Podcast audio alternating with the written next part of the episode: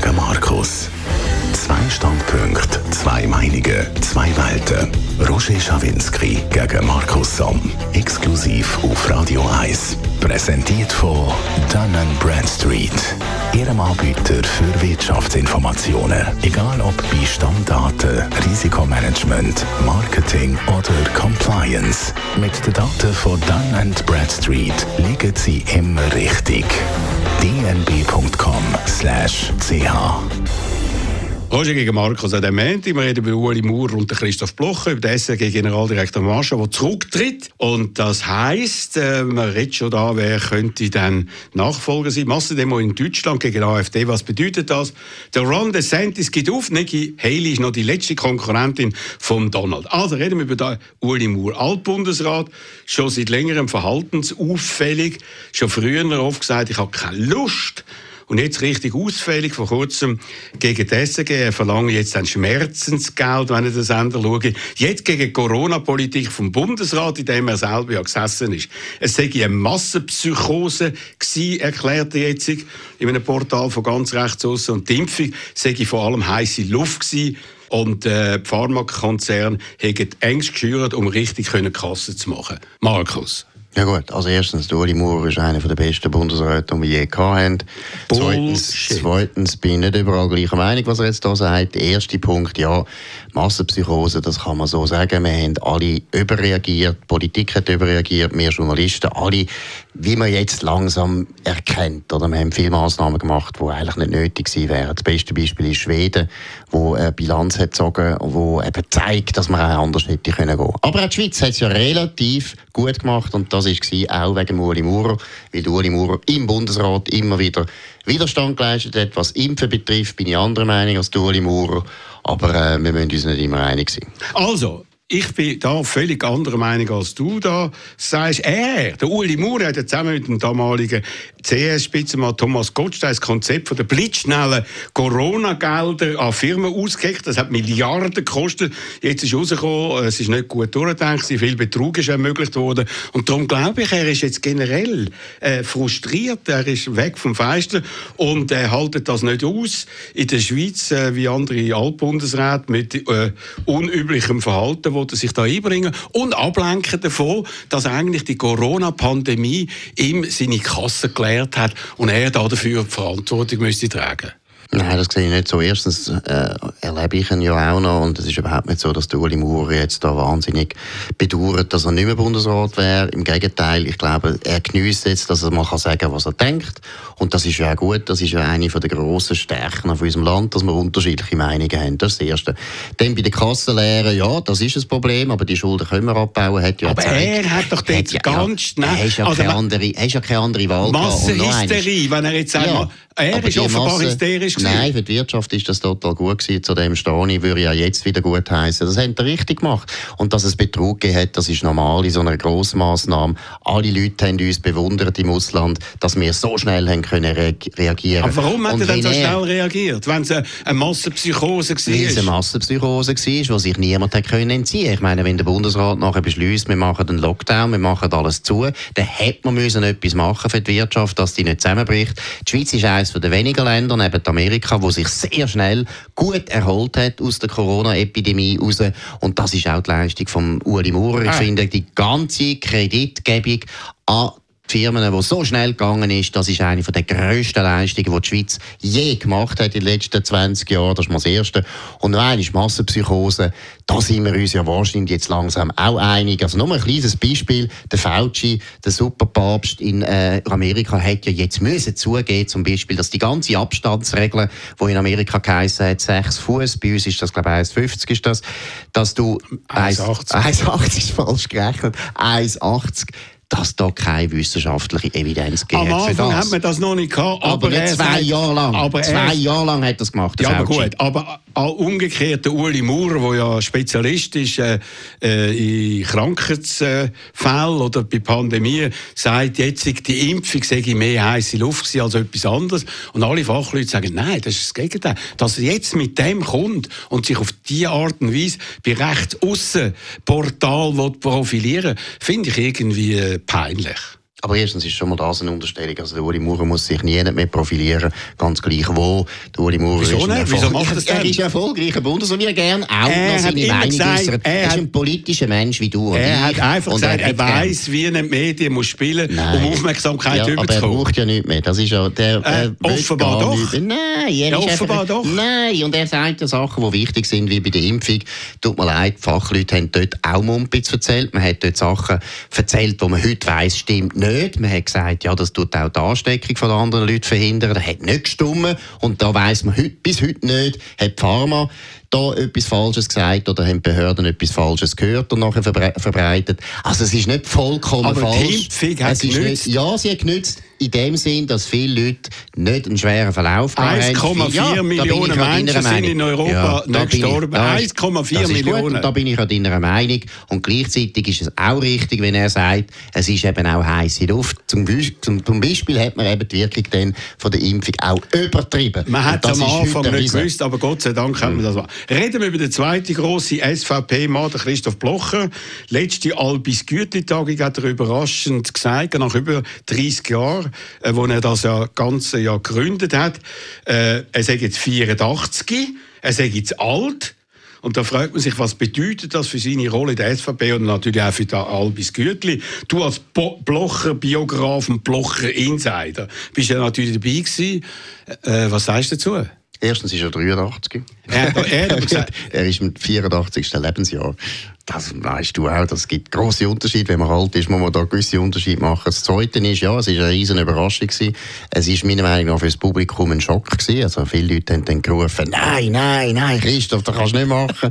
Und nachher hat es eine Standing Ovation gegeben, die fast nicht mehr aufgehört hat. Ist für mich, ganz ehrlich, auch emotional gewesen, ein emotionaler Moment, auch für mich persönlich. Ich meine, ein bisschen anders als du, ist praktisch mein ganzes Journalistenleben gewesen von der Auseinandersetzung mit dem Christoph Blocher, oder? Seit 1992. Was heisst Auseinandersetzung? Er war ja dein Chef und hat dich reich gemacht. Ich rede die Auseinandersetzung von der Schweiz mit dem Christoph Blocher, Ah, oder? Ich sage jetzt das auch als Historiker, ist ein spezielles Privileg gewesen, dass man können jemanden so eng beobachten, analysieren, auseinandernehmen, wo wahrscheinlich zu den grössten Politikern gehört, die die Schweiz hat in den letzten Einverstanden. 400 Jahren. Das ist lässig gewesen, aber das ist für mich auch eine Epochenende, wo mir auf eine Art auch zu denken gegeben hat. Und ich denke, wir Journalisten haben so gelebt von dieser Auseinandersetzung mit dem Christoph Blocher, wo das Land hat. Und jetzt ist das irgendwie vorbei. Warum ist es vorbei? Ist es auch vorbei? Er wirkt ja noch luzid, redet äh, eigentlich noch gut, aber er redet jetzt vor allem vom Alter und vom Tod. Ist er dann jetzt wirklich weg äh, vom Albis Gütli? Ja, das gibt es jetzt dann wahrscheinlich nicht mehr, äh, nehme ich an, ohne Blocher kaum vorstellbar. Aber wie wird er in der SVP präsent bleiben, Markus, deiner Meinung nach? Also erstens wird er sicher präsent bleiben, hat er übrigens dort auch öffentlich gesagt, das ist einfach nicht zitiert worden. Er hat gesagt, ich halte jetzt die letzte Rede, aber ich werde immer da sein, solange ich kann. Vor allem, wenn es natürlich jetzt um das neue Rahmenabkommen geht, da werde ich mich extrem engagieren, Weil er einen Auftrag hat. weil er das Gott vertelle, das Land muss retten. Das ist auch, mein- das ist auch, meine, das ist Das mein Auftrag. ist. Auftrag. Nein, hör auf. Ich meine, wir haben da wieder ein Abkommen vor uns liegen, das eine Katastrophe ist. Na Und ja. dass da ein, ein Christoph Blocher will weitermachen ist klar. Aber noch eines, ich will es betonen.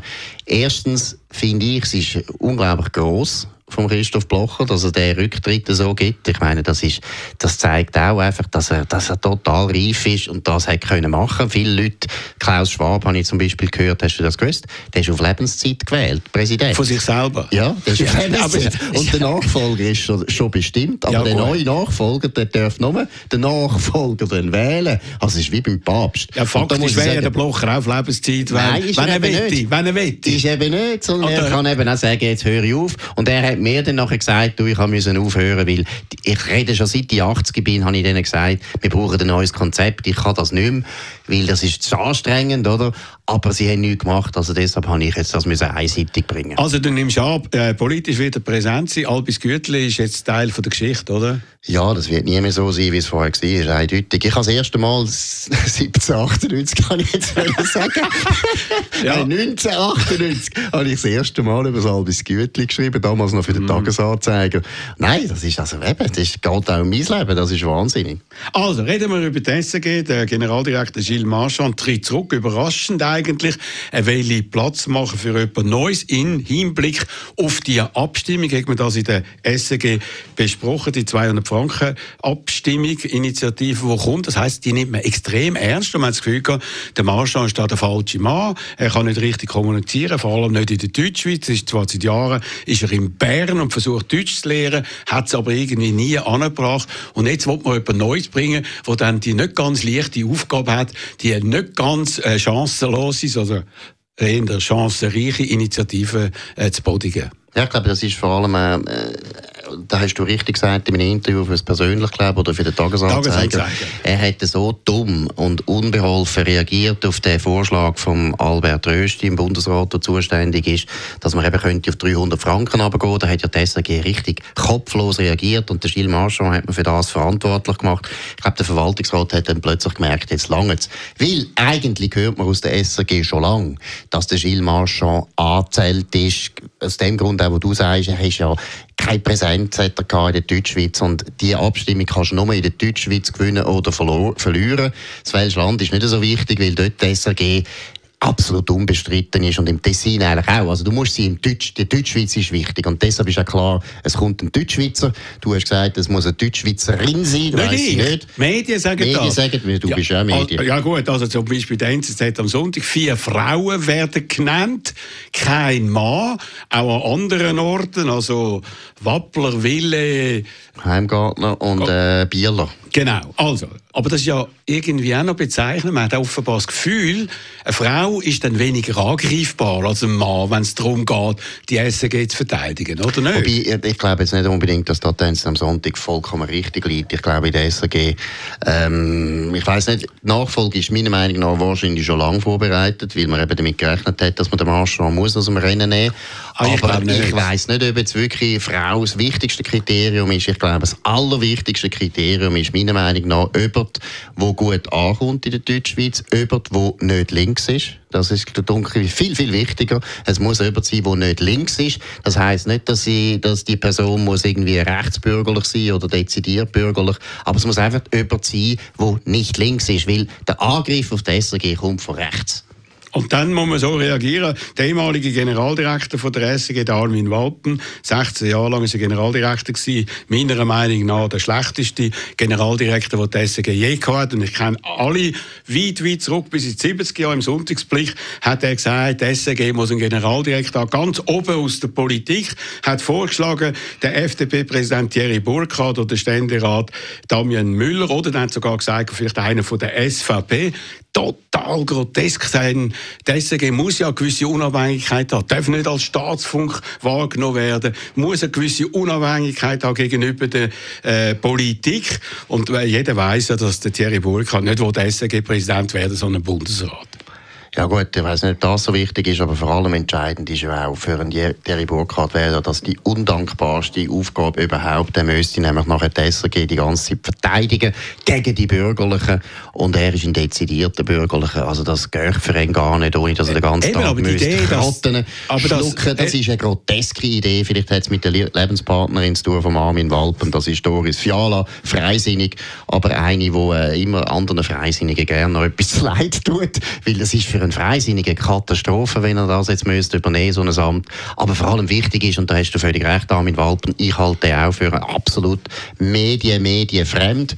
Und es muss doch jemand sein, der noch eine Ahnung hat von einem Medium. Also, weil letztlich die SRG hat enorme, wie wir alle, enorme Herausforderungen mit dem Strukturwandel, den wir haben. Die Einschaltquoten fallen zusammen. Sie haben praktisch nur noch Leute, die relativ alt sind. So über, also das Problem haben wir alle, das ist nicht SRG, aber da braucht es auch jemanden, der von den Medien etwas versteht versteht. Genau, und ich habe in meiner äh, Stellungnahme im Tagesanzeiger im Interview gesagt, dass Volkstümmelnde, die dort überhand nehmen, nicht nur Landfrauen, Koche, viel Banals, kochende Parteipräsidenten, Billigproduktion am Samstagabend, wie wer wohnt wo, also katastrophale Sendungen für den Samstagabend, Stillstand in der Information, vor allem in der Tagsendung, dafür viel TikTok, viel Lefanz. Und jetzt soll also eine Frau kommen. Eine Frau muss das jetzt irgendwie retten, das Schiff. Und das ist also eine Hochrisikoposition, weil wenn die die Abstimmung verliert, dann ist sie auch erledigt, oder? Also ich weiß nicht, ob es da viele gibt, die das überhaupt in Kauf nehmen Ja, ja gut, aber es ist gleich ein schönes Amt. Also nein, finde ich jetzt überhaupt nicht. Also ich finde, die Leute, die das machen, die muss man nicht bedauern, sondern denen kann man gratulieren. Das ist ein lässiges Amt.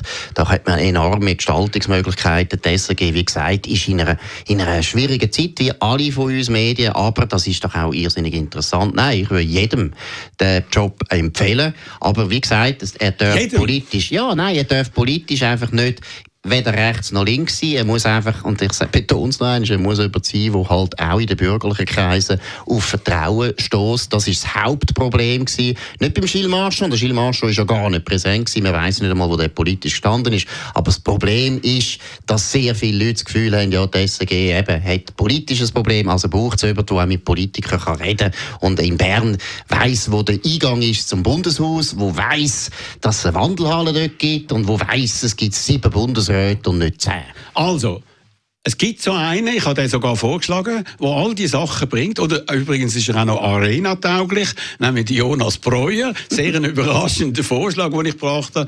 Äh, die Reaktionen sind sehr vielfältig. Was meinst du? Ja, das ist ein Todeskuss. Wenn du, Wieso? Wenn du, ja, ich meine, du bist jetzt einer, außer dort, wo du eine Sendung hast bei der SRG, bist du der älteste SRG-Kritiker. Ja, aber wer weiß nicht, die müssen ja auch irgendwie ja, eine Lösung... Aber, aber Roger, äh, ist doch klar, wenn, also ist etwas Gleiches, wenn ich jetzt jemanden lanciere, wenn ich jetzt den Roger Schawinski Zelensky lancieren oder der also, Filippo Lüttenegger auch chancenlos, weil auf mich würden sie jetzt auch nicht hören. Nein, die sind alle zahlt. Aber das aber ist ich Jonas sagen, Breuer Jonas Breuer hätte dort sicher das Potenzial und du hast noch etwas Wichtiges nämlich gesagt, er kann auch gut Französisch. Das wäre wichtig. Also er könnte, er, könnte er ist praktisch ein Beilag, hat eine welsche Frau, das ist immer gut. Und er ist ja, also wenn wir nicht reden, er ist ein sehr guter Journalist, kennt Medien sicher sehr gut, kennt Politik gut. Aber wie gesagt, Du hast jetzt den Todeskuss schon gegeben. Das glaube ich nicht. Und von dem her, ähm, ja. Das glaube ich also nicht, weil äh, dort äh, offenbar, wie hat es geheißen, ich sage Schlüsselfigur in der Schweizer Medienlandschaft, das der geschrieben. Das stimmt, aber das sagt der Tagi, das sind die privaten Medien. Ja, und bei der SRG bist du ein bisschen ein rotes Tuch. Das glaube ich. Das glaube ich also nicht so. Aber übrigens noch Klammern, einfach noch am Rand, weil eben, da hat ja der Bundesrat Rösti die 300 Franken Idee gehabt. Und ich habe jetzt nachgelesen in meinem Buch über No Billag, das ich 2018 geschrieben habe. Und dort ist das tatsächlich drin gewesen. Also in bester äh, also Jacobo-Manier. Ja, Meine Buch. Idee gewesen. Ja, kaufe das Buch. Ja, Cassandra. Cassandra vom Zürichberg. Meine Idee gewesen. Gut. Also reden wir über die deutschen Demonstrationen in den letzten Tagen und Wochen. Äh, 100.000, über eine Million, sind auf die Straße gegangen, als Zeichen gegen rechts, gegen Rechtsextreme, gegen äh, die AfD. Und äh, das ist überraschend gewesen. Wir haben ja vorher die Proteste mit den Bauern, hat man das Gefühl gehabt, ah, das geht alles zum Ruder aus. Und jetzt plötzlich riesige Demonstrationen, wo man seit, was weiß ich, 30 Jahren nicht mehr gesehen hat. Wie empfindest du das, Markus? Ja gut, also wir haben ja schon glaube ich, über Bauernproteste auch schon geredet. Deutschland ist unglaublich unruhig, hat einen schwachen Kanzler, der die Autorität jeden Tag mehr verliert. Der wird nicht mehr so lange dort sein, glaube ich.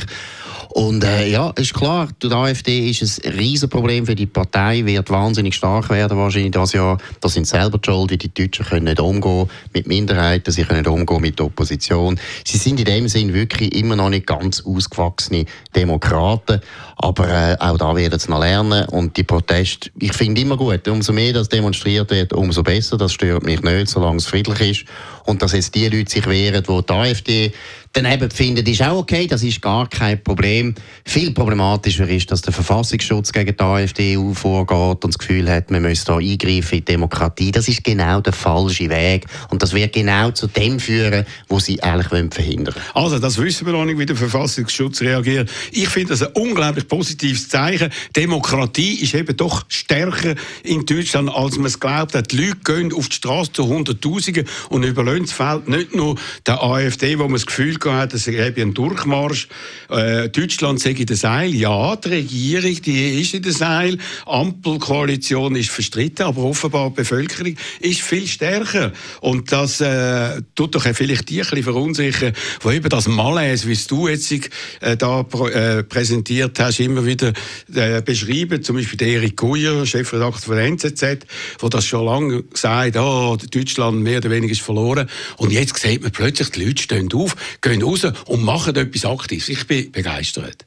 Nein, ich überhaupt nicht. Also Erik Guyer sagt nicht, Deutschland ist verloren, das ist auch falsch zitiert. Aber ist das er, er sagt, die Regierung ist verloren und das ist ein, riesen nein, nein, Unterschied. Das, Land. das ist ein riesen und ja, die Wirtschaft ist auch verloren und nicht also. verloren ist angeknackst. Aber der Punkt ist ja, dass er gleich wie ich findet, hey, kommen wir mal mit einem normalen Umgang mit der AfD. Es ist vollkommen falsch, wie er probiert, die auszugrenzen. Es ist vollkommen falsch und da gehören natürlich auch die Demonstrationen dazu. Betone es noch einmal, ich habe nichts gegen Demonstrationen, aber die ganze Dämonisierung von der AfD, die da mitgeht, ist ein Riesenfehler. Es hat einfach den Nazi-Flügel. Ja, der Flügel, der, ja. Flügel, der Flügel kann man fortrühren, den Nein, man der, ja, der, der Flügel abschneiden. Aber solange dass die anderen so saublöd tun, sie machen es natürlich extra, weil sie natürlich wissen, für die CDU ist das grösste Problem. Oder wenn die AfD so stark wächst und die auch noch so ausgrenzt wird, dass praktisch in Ostdeutschland 40 Prozent als Nazis angeschaut werden, dann kann die CDU nie mehr regieren in dem Land ohne SPD. Und die SPD ist eine Partei, die äh, teilweise in Ostdeutschland fast nicht mehr vorkommt. Die sind auf 3-5 Prozent. Also, Oder sie sind, nein, das ist eine, das ist eine ganz kleine Partei, die einen überproportionalen Einfluss hat auf die Öffentlichkeit, weil praktisch alle Medien die SPD mehr oder weniger unterstützen. Also gut, das ist natürlich falsch, weil wenn sie so unbedeutend ist, wie du jetzt sagst, dann muss sich auch die CDU nicht auf die einlassen. Und es geht nicht um die Wähler von der AfD, sondern um die Führung von der AfD, was sie sagen, Weidel und vor allem der Björn Höcke, das ist wirklich eine Nazi-Diktion, die da kommt und wo da ungestraft kann offenbar in Deutschland verbreitet werden, wo einem wirklich schaut also, der Rücken ich bin, nicht, ich bin nicht Freund vom Höcke, ich finde den deutschnational, ich würde den so lange aus der Partei rausrühren, aber der, der als Nazi, der als Nazi der ist Nazi. bezeichnen ist eine lächerliche, Wieso? lächerliche Verharmlosung ja. von den Nazis. Nein. Nein, also Entschuldigung, also so weit geht es nicht. Kann man mal lesen, was der alles gesagt hat. Sag mal Zitat, wo du kannst zeigen, ja, ja. das ist NSDAP-Parteiprogramm. Absolut, Also kannst du mir das zeigen? Nein, ich kann jetzt nicht... Interesse, ja, dann, aber kannst du ja jetzt, Nein, kannst ist, jetzt mal nachlesen, also es ist eigentlich richtig festgehalten worden, dass man ihn als Nazi kann bezeichnen aufgrund von seinen Äußerungen. Äh, das heisst jetzt überhaupt nicht. Das Gib du mir die Zitate, ja, ich, ich kenne es nicht. Ich würde jederzeit sagen, der Höcke muss man rausrühren aus dieser Partei. Der hat extremistische Züge, der hat deutschnationale Züge auf eine Art, die ich jenseits finde. Er ist apologetisch, was den Zweiten Weltkrieg und den Holocaust betrifft. Ich finde den unerträglich. Aber wenn man den als Nazi bezeichnet, macht man es dem Höcke sehr, sehr leicht. Und vor allem ist es dumm, wenn man nachher eine Partei fast als Nazi-Partei muss verfolgen. Und ich würde noch eines sagen, die CDU kann deswegen nicht verzichten auf die SPD, weil es rechts nachher so einen riesen Lager hat. Das ist etwa genau gleich, wenn man bei uns gesagt hätte, die SVP darf nie im Bundesrat, die SVP darf nie im Regierungsrat, dann wäre die Partei auch 40 Prozent und wir wären gleichzeitig blockiert. Also wir müssen abbrechen. Ich wollte nur sagen, zwischen der SVP und der AfD gibt es massivste Differenzen. Wenn du das alles jetzt einfach auf gleiche Ebene bringst, finde ich das ziemlich fatal. Das mache ich nicht. Habe nie gemacht. Ja, das ist also, nein, du hast jetzt den Vergleich gebracht. Nein, Roger, das ist also vollkommen Du hast den Vergleich gebracht. SVP ist eine vollkommen andere Partei. Eben. Ich habe gesagt, wenn wir die SVP ähnlich dumm behandelt hätten, wie die Deutschen das machen, dann wäre die SVP auch auf eine Art gross geworden und unser Regierungssystem wäre blockiert gewesen, weil man mit deren nicht mehr hätte können koalieren Aber die SVP haben wir darum nicht so behandelt, weil sie eben auch nicht so war wie die Nein, AfD. das stimmt nicht, sondern weil ja. wir bessere Demokraten Gut. sind, weil wir wissen, wie das geht und die Deutschen wissen das immer Gut. noch nicht richtig. Also noch ganz kurz, ah, ich finde das immer nett, wie du die Deutschen runterfräst, Franzosen runterfräst. Jetzt reden wir noch über die Amerikaner. Einfach Risiken erkennen, einfach die richtigen Businesspartner auswählen Einfach keinen Verlust mehr machen. Einfach und schnell als Unternehmen wachsen und einfach wieder mehr Zeit für die wichtigen Dinge im Leben haben. Lassen Sie Risikodaten für Ihr Business arbeiten. Daten von Dun Bradstreet. dnb.com/ch der Ron DeSantis war äh, dein Hoffnungsträger gewesen, wie du mehrfach in dieser Sendung gesagt hast. Er hat kapituliert gestern, auf jämmerliche Art hat er versagt, hat viele Millionen verbrannt. Der Gouverneur von Florida hat den Trump nie richtig angegriffen, weil er gehofft hat, dass er dann Anhänger von Trump auf seine Seite können bringen Aber die haben sich natürlich für das Original entschieden und nicht für ihn eine schwächliche Kopie und hat jetzt also das Handtuch äh, gerührt. Was hat dir dann so gefallen an dem Ron DeSantis, Markus? Ron DeSantis finde ich einer der besten Governors, die es überhaupt haben. Schauen mal die Zahlen an von Florida, vergleicht das mit dem Staat New York oder mit dem Staat Kalifornien. Katastrophal. Ja, das sind demokratisch beherrschte Staaten, die du sicher sehr sympathisch findest. Bücherverboten dort, Florida, Disney Florida blüht. Ja, Disney ist ganz richtig äh, unter Druck gekommen. Gut, aber als Präsidentschaft, du hast als Präsident wählen. Ich hätte ihn sehr gerne als Präsident, weil er bewiesen hat, wie man mit der Verwaltung umgeht, die sicher nicht republikanisch prägt ist. Das ist ein Riesenerfolg. Er hat Florida auch sehr gut durch Corona durchgezogen. Ich finde, er ist ein sehr ein guter Chef von einer Regierung. Leider ist er nicht so ein guter Wahlkämpfer wie der Donald Trump. Er hat nie das Charisma. Hat äh, vielleicht auch den Wahlkampf falsch gemacht. Ich bin zwar nicht deiner Meinung, dass er etwas gebraucht hätte, wenn er äh, angegriffen hätte, weil der Donald Trump, jeder, der Donald Trump angreift, kommt eigentlich so wahnsinnig unter die Räder, dass man sich kann fragen kann, was bringt das? Ich glaube, zur Zeit, und wir werden es jetzt auch bei der Nikki Haley erleben, zur Zeit ist es so, am Donald Trump kommt niemand vorbei in der Republikanischen Eben, Partei. das ist ja das, was der Markus Somm jetzt muss feststellen, er ist ja ambivalent, hat immer gehofft, dass der Trump nicht gewählt wird, dass ein besserer kommt, ein sauberer, ein normaler, wie der Ron DeSantis, der ist jetzt auch noch weg. Jetzt bleibt nur noch Nikki Haley, Haley ist die letzte von den 13 Gegenkandidaten äh, von Donald Trump in der Umfrage für die morgigen Primaries in New Hampshire liegt sie klar zurück. Also wenn sie dort nicht gönnt, dann äh, wird sie wahrscheinlich weg sein und das Ganze wird entschieden sein, die ganzen Primaries nach der ersten eigentlichen richtigen Wahl. Oder hast du immer noch Hoffnung auf Nikki jetzt? Nein, es ist klar, es ist vorbei. Also er wird sicher Mann gewinnen. Die Frage ist nur noch, wie deutlich wird er gewinnen. Und zweitens spielt es nicht einmal so eine große Rolle, weil nachher kommt South Carolina und South Carolina ist ja noch viel mehr voraus was ironisch ist, weil sie kommt selber aus South Carolina. Also von dem her, nein, Donald Trump ist der Kandidat und mit dem müssen sich jetzt Demokraten beschäftigen. Und wenn du das Neueste siehst, was die neueste Umfrage vom Wall Street Journal sieht es für den Joe Biden noch schlimmer aus als für den Ron DeSantis. Also von dem her tust du jetzt ein bisschen frühzeitig dich äh, freuen. Also ich habe natürlich andere Wahlumfragen gesehen, wo heißt Biden gegen Trump ist in etwa gleich, aber Nikki Haley würde den Biden ganz klar schlagen. Das ist ja interessant interessant. Also eigentlich als Republikaner, und das bist ja du, weil alles, was nicht republikanisch ist, ist für dich Gift, dann nimmst du sogar einen Trump in Kauf, oder wenn es dann nicht anders geht. Äh, aber die Nikki Haley wäre eigentlich die, die die Chance hätte. Ich kann schon etwas klarstellen. Ich bin großer Fan von Bill Clinton. Hätte sogar auch Hillary Clinton akzeptabel gefunden. Ist nicht wahr. Ich habe durchaus Demokraten, die ich super finde, aber die linksextremen Demokraten, die jetzt den Joe Biden im Griff haben, die linksextremen Demokraten müssen weg. Die machen eines der besten Länder der Welt kaputt.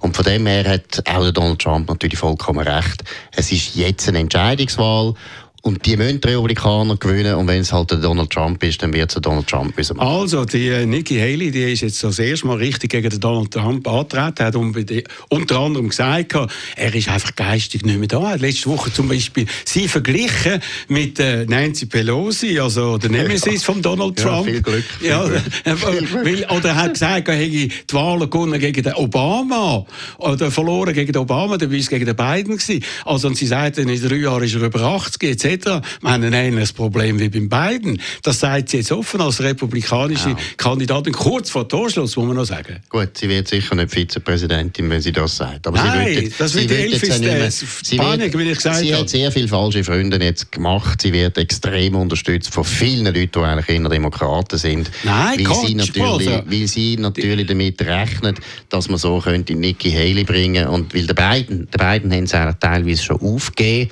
und jetzt ist die neue Strategie Strategie gewesen. Ja, vielleicht Nikki Haley wäre noch besser. Die haben wir wieder mehr, mehr oder weniger im Griff. Weil es geht natürlich häufig in Amerika wirklich auch um die große Frage, wie tut sich Amerika positionieren in der Welt. Genau. Und da gibt es viele Leute, die das Gefühl haben, der Trump der macht alles kaputt.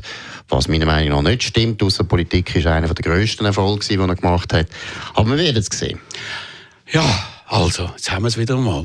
Wenn wir mal gehen, aber er ist wirklich traurig. Er hat jetzt nur noch den Trump, hat nur noch, der Ron ist weg, Nicky ja, ist bald also weg. Lieber der Trump als der Joe Biden. Ich weiss. Du musst sagen, Demokraten sind viel ärmer in sich, weil sie spüren, der Joe Biden ja. wird das nicht durchstehen. Gut. Aber ja. immer noch, darf ich noch schnell die letzte Nein, wir sind Michelle Obama kommt, Michelle Obama kommt, musst du schauen. Also, das glaube ich nicht. Aber das wäre noch ein Hammer. Das wäre also wirklich nicht nur bei der SEG an der Spitze eine Frau, sondern sogar in Amerika. Ja, natürlich. Und dann Michel noch dazu.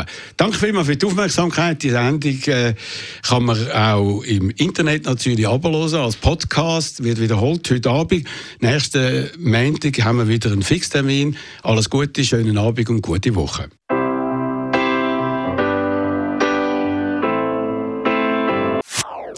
Das ist ein Radio 1 Podcast. Mehr Informationen auf radio1.ch.